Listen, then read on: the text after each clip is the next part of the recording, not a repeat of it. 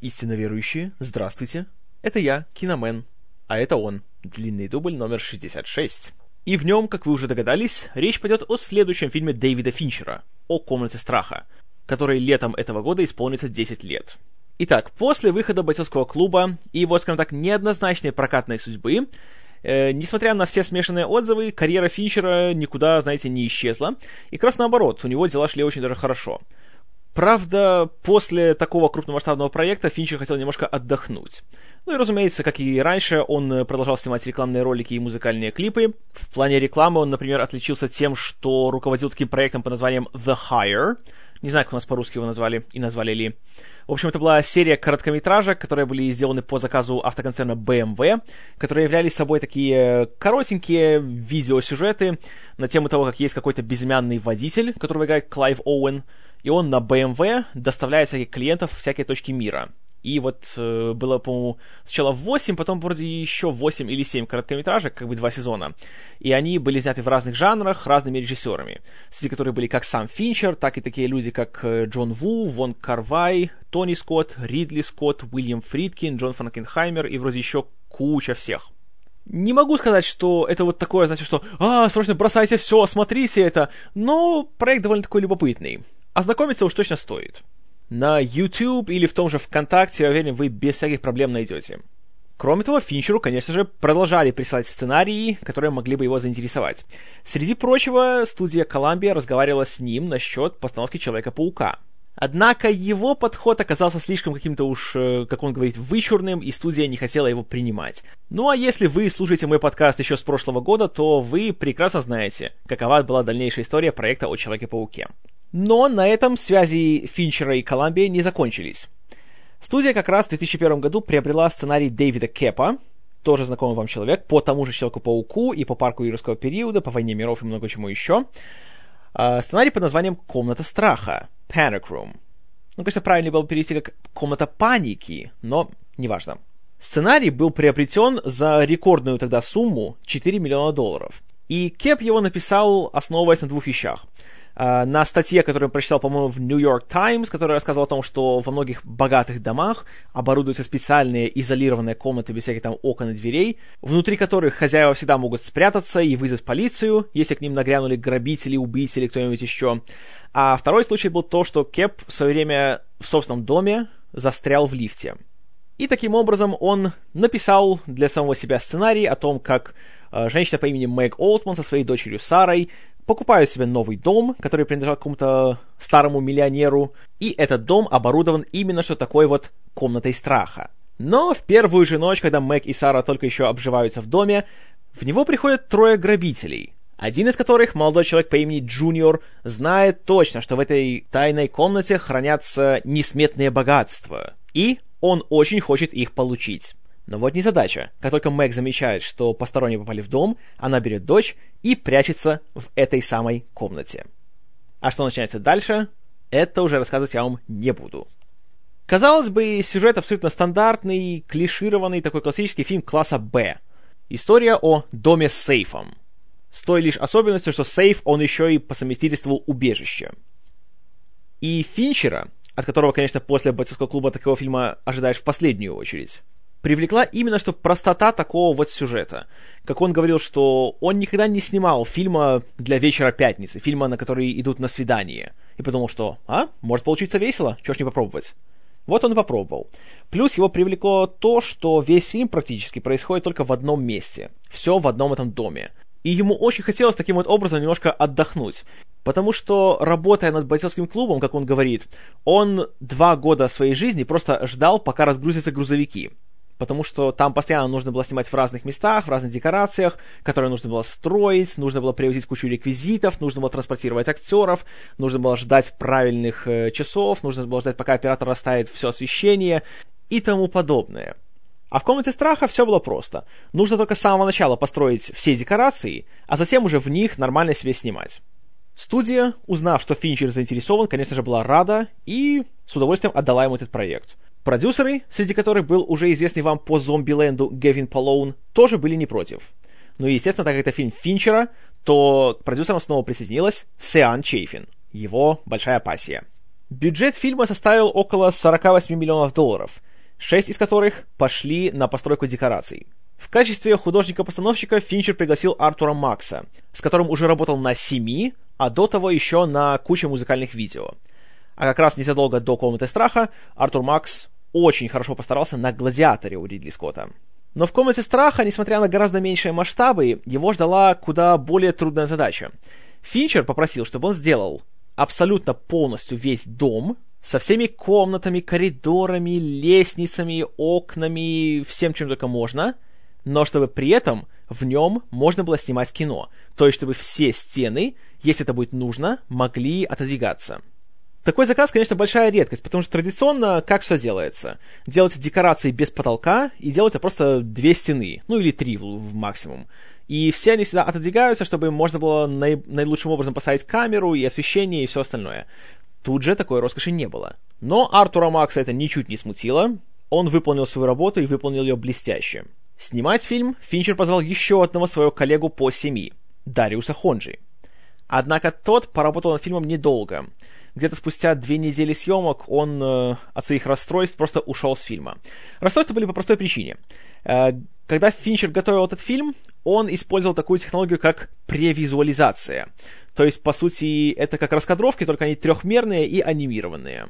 Ну, то есть, знаете, такие грубые компьютерные ролики, которые показывают буквально, как выглядит каждый кадр, каждый ракурс, э, каждое движение актеров, как оно запланировано.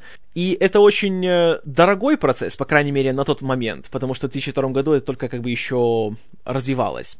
Теперь же это, по сути, стандарт для любого большого фильма. А, но все его затраты финансовые затем э, очень быстро компенсируются, потому что это позволяет значительно облегчить и ускорить процесс съемок. Это позволяет как оператору и художнику лучше понять, как где что должно находиться, так и актерам, чтобы они могли лучше усвоить, как каждая сцена будет выглядеть в конечном варианте. Но тут Финчер настолько вот э, все держал в своих руках, настолько всем управлял, что Хонджи обиделся на него за то, что, по сути, он не включал оператора в процесс принятия решений и просто ушел с фильма. Но на его место довольно быстро был взят другой оператор, который также работал на предыдущих фильмах Финчера, Конрад Вин Холл, сын легендарного оператора, которого зовут тоже Конрад Холл. Э, Конрад Холл вам знаком, наверное, лучше всего по «Красоте по-американски», за которую он получил Оскара. И таким образом Финчер продолжает свою привычку работы с детьми легендарных операторов. Таким образом, у фильма получилось в титрах два оператора-постановщика. Также у него было еще и два монтажера — Джеймс Хейгуд, который уже монтировал «Бойцовский клуб», и Энгус Уолл, который знаком с Финчером давным-давно, еще монтировал многие его музыкальные видео, а начиная с «Комнаты страха» он монтирует все его художественные фильмы. Ну а музыку к фильму уже в третий раз писал Хауард Шор. В общем, за камерой с небольшими шероховатостями команда насобиралась и работала сплоченно и эффективно. Что касается актеров, тут тоже не все было так уж гладко. Изначально на главную роль была взята Николь Кидман. Однако на второй неделе съемок по причине проблем со здоровьем ей пришлось покинуть проект. Дело в том, что когда она снималась в «Мулен Руж», она получила травму колена. У нее был небольшой перелом кости, как раз вот чуть ниже коленной чашечки. И несмотря на то, что прошло уже больше года с момента съемок «Мулен Руж», проблемы в этой области у актрисы не прекратились. Причем настолько серьезно все было, что ей нужно было снова делать операцию, и, естественно, она уже была не в состоянии играть в фильме, где ей нужно было много бегать и драться. И когда Кидман ушла, то Финчер даже был готов свернуть вообще весь фильм. Он даже предлагал начальству Коламбия заявить о форс-мажорной ситуации и пойти в страховую компанию, чтобы получить компенсацию за срыв съемок.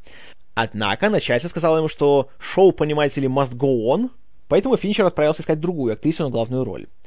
И тут Финчер вспомнил о Джоди Фостер, с которой, как помните, он чуть не поработал на игре, но по разным причинам это не удалось, ну а вот в этот раз, несмотря на то, что она была занята сначала подготовкой своего собственного фильма с Расселом Кроу в главной роли, который собиралась снимать в Австралии, но у Кроу опять получилась какая-то физическая травма, и весь проект был свернут.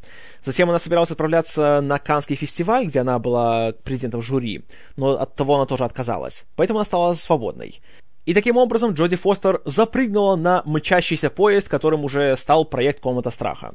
Хотя и с Фостер на съемках все было не так уж просто, потому что снималась она, будучи беременной. И чем дальше шли съемки, тем меньше она могла делать, и тем меньше можно было показывать ее в общих планах. а уж об участии в динамичных сценах без дублера и речи быть не могло. Была еще одна замена в актерском составе. Изначально на роль дочери главной героини была взята молодая, еще тогда никому неизвестная актриса Хейден Пенетьер, которую мы все сейчас знаем по сериалу «Герои». Но когда снималась «Комната страха», по словам Финчера, она как-то уж слишком поддевичьи себя вела, что его неимоверно раздражало. Поэтому от нее он отказался, а на место ее взял другую актрису, которая впоследствии тоже станет большой звездой. Кристен Стюарт. Финчер увидел ее в рекламном ролике Porsche, где она его очень впечатлила, и пригласил ее на собеседование. Там она его еще больше впечатлила тем, что она вела себя очень по-взрослому, очень, так знаете, не по-актерски, не показушно, очень спокойно, очень честно и откровенно, и он сразу нашел с ней общий язык. И как он сказал, что эта девочка обязательно станет большой звездой. И, несмотря на свой юный возраст, ее все это не испортит. То есть, судьбы Дрю Берримор она избежит. И ведь не ошибся! Со Стюарт в этом фильме тоже связана интересная вещь. Ее взяли сниматься, когда ей было 11, а к концу съемок ей уже было 12. Сами понимаете, переходный возраст, гормоны роста, все дела. И она подросла где-то на 8 сантиметров на протяжении всех съемок. И если поначалу она не дотягивала до своей экранной матери, то в конце съемок она уже была гораздо выше ее. Что касается остальных актеров, тут уже все шло очень гладко. На роль одного из грабителей, инженера Бернама, который, как оказывается, работает в конторе, которая занимается безопасностью домов, и он, среди прочего, разрабатывал подобные комнаты страха, на эту роль Финчер взял актера Фореста Уитакера, будущего обладателя Оскара. Актер Финчеру очень понравился с первой же их встречи, и он решил, что даже не будет смотреть никого другого, а сразу предложил ему роль. А Уитакер сразу даже не поверил. Когда Финчер сказал ему, что если хочешь, то роль твоя. Тот сказал, ну спасибо, я рад слышать, но ты еще подумай, позвонишь мне потом, и тогда уже поговорим. А тот говорит, нет, нет, я серьезно говорю, вот, я хочу взять себя фильм. Тот говорит, ну, ну ладно, я понимаю, мне очень приятно, ну давай, хорошо, я буду ждать звонка. В конечном итоге он убедил таки Фореста Уитакера, и тот сыграл роль. Роль Джуниора исполнил снова мерзкий человек Джаред Лето, с которым Финчер уже работал на бойцовском клубе. А третьего участника этой веселой шайки, отморозка Рауля, который проводит две трети своего экранного времени в маске, сыграл кантри-певец, актер и режиссер Дуайт Йоком. Его вы могли, наверное, видеть в последнее время в фильмах «Адреналин», где он сыграл э, доктора, который вечно советовал Джейсону Стейтему, что ему надо делать, чтобы повысить свое сердцебиение. И, разумеется, Финчер остался верен самому себе. И в эпизодах мы снова можем увидеть кучу прекрасных актеров. Например, в роли бывшего мужа Сары появляется Патрик Бошо. Французский актер с очень колоритной внешностью, с очень характерным голосом, которого вы могли видеть, если смотрели сериал «Карнавал». Там он играл человека по имени Лодь, который был э, слепым ясновидящим. А ближе к финалу фильма в роли полицейского появляется актер Пол Шульц. Или Шульца, если пожелаете. Этого человека вы знаете, если смотрели сериал «Семья Сопрано». Он там играл отца Интинтолу, священника, у которого э, относительно платонические отношения с женой главного героя. Еще в фильме снова поучаствовал большой друг Финчера, сценарист Эндрю Кевин Уокер. Он появляется в маленькой, но заметной роли соседа, которому Мэг и Сара отчаянно пытаются с помощью фонаря подать сигнал с помощью азбуки Морзе, а он встает и просто завешивает свое окно, потому что они его раздражают. Так вот, это Эндрю Кевин Уокер. Ну а Николь Кидман, чтобы совсем не быть забытой, тоже появилась в фильме. Правда, не своим телом, а своим голосом. Когда Мэг звонит своему мужу, чтобы тот ее хоть как-то выручил, трубку поднимает его новая жена. И эта жена говорит голосом Николь Кидман. Поэтому вот вам еще повод посмотреть фильм в оригинале. Когда фильм вышел в прокат летом 2002 года, он собрал в целом положительные отзывы, Хотя, конечно, многие зрители жаловались на то, что после бойцовского клуба и семьи и всего остального от Финчера ожидаешь чего-то гораздо более серьезного, более что-то глубокого. А тут получился такой, ну да, хороший такой триллер, да, компетентно поставленный, такой напряженный, но как-то пустой он какой-то. И тут, конечно, во многом виноват маркетинг, потому что на всех афишах фильма было написано от режиссера фильмов «Семь» и «Бойцовский клуб». Хотя сам Дэвид Финчер всем маркетологам специально говорю, что, ребят, давайте не будем писать такие слова, потому что это сразу создаст у зрителя ожидания. Он будет думать, что это такие же фильмы. А еще если написать, что в главной роли лауреатка Оскара за фильм «Молчание ягнят», то они сразу будут думать, что «А, «Семь! Молчание ягнят! Бойцовский клуб! Это же будет шедевр!» И поэтому, конечно, многие люди разочаровались. Но, несмотря на это, фильм был довольно успешен в прокате. При своем бюджете 48 миллионов долларов, только в США он собрал 95, и еще 100 по мировому прокату. Так что по сравнению с тем же бойцовским клубом фильм получился хитом. А для Columbia это был второй успешный проект за одно и то же лето, сценарий которого писал Дэвид Кеп. Я этот фильм смотрел, увы, не в кино, а уже только на DVD, спустя где-то, по-моему, года сколько? Три когда у нас начали появляться в продаже нормальные лицензионные DVD-издания. И что могу сказать? Знаете, в целом фильм мне понравился. Если смотреть его вот сам по себе, как просто фильм, а не ожидать от него, знаете, это же от автора бойцовского клуба и так далее, то получается очень даже хорошее зрелище. Как говорит сам Финчер, что он снимал просто такое простое развлекательное кино, без всяких там э, психологических подоплек и философских идей но просто он подошел к этому со всей ответственностью, со всей компетентностью, как, с которой он подходит к любому своему фильму. И такая, знаете, не особая глубина сценария компенсируется просто потрясающей технической стороной. Операторская работа в фильме — это просто нечто. Это нужно видеть. Как вот здесь Финчер очень так грамотно комбинирует стандартные съемки и компьютерную графику. И он и так сплавляет, что получаются кадры, которые смотришь, просто думаешь, как они это сделали? Хотя понимаешь, что на самом деле все просто. Но впечатление остается просто огромным. Есть отличный кадр, вот где-то минуты на 20 фильма, когда камера блуждает по всему этому гигантскому дому. Из одной комнаты в другую, опускается с этажа на этаж, и совершает такие движения, которые понимаю, что обычной камерой их не сделаешь, просто в связи с их размерами. Когда вот этакий глаз наблюдателя проходит через промежутки между перилами или через э, ручку кофейника, то смотришь и просто поражаешься, что как это классно сделано. И в то же время это создает такое чувство такой клаустрофобии, когда видишь узкие пространства, которые понимаешь, что не пролезешь через них, а, это уже так страшно, а камера все равно в них идет, и тебя тянет за собой. Это срабатывает на таком подсознательном просто уровне. И плюс, что еще хорошо в этой сцене, мы, по сути, наблюдаем за тем, как вот эти наши троица грабителей пытаются проникнуть в дом. Сначала в одну дверь идут, затем в другую, затем вообще с крыши забираются. И при этом, что интересно, на протяжении всего фильма почти мы не видим, что происходит снаружи, а мы видим только все изнутри. Как говорит Финчер, это как э, рыба, которая сидит в аквариуме и смотрит за тем, как кот вокруг него ходит и пытается ее достать. Вот так же чувствуем себя мы, как эта вот самая рыба в аквариуме. И это чертовски эффектно. Делая «Комнату страха», Финчер хотел доказать самому себе, что он может сделать такой чисто жанровый фильм, на который просто пара лю- молодых людей пойдет в пятницу вечером в кино, чтобы просто весело провести два часа своей жизни. И у него это получилось. Еще как. В этом фильме есть сцены, на которых, я гарантирую, сгрызете ногти до локтя. Мой любимый момент — это, наверное, сцена, где главная героиня пытается выбраться из этой своей тайной комнаты в свою, чтобы найти мобильный телефон, который поставила на подзарядку, и затем с него уже позвонить и вызвать помощь. Но вот не задача. Телефон валяется под ее кроватью, но она этого не знает. И при этом она не знает, где эти трое чужаков, которые ворвались к ней в дом. И вот эта вся сцена, которая еще и снята в замедленной съемке, о боги, честное слово, просто смотришь и... Я не помню, где еще такое напряжение испытывал просто мастерски снято. И тут срабатывает все. И операторская работа, и актерская игра, и звуковая дорожка, которую опять делал звукорежиссер Рен Клайс. И все настолько просто поражает, что когда сцена заканчивается, просто сидишь у себя в сиденье и так, фух, слава богу, все прошло. Разумеется, это еще и заслуга замечательных актеров. Джоди Фостер в этой роли просто прекрасна. Она одна из тех актрис, которая может любой материал поднять вот до настоящего шедевра. И здесь как раз тот случай. Потому что роль у нее, откровенно говоря, ну, такая, знаете, она неплохая, но и как-то ничего особенного себя не представляет. Она стандартная. Но благодаря вот тому, что она настолько вот серьезно, профессионально ко всему подходит, смотришь и вот нарадоваться ей не можешь. Наши грабители, которых играют Форест Уитакер, Джаред Лето и Дуайт Йоком, тоже хороши. Очень хороши. Даже Джаред Лето.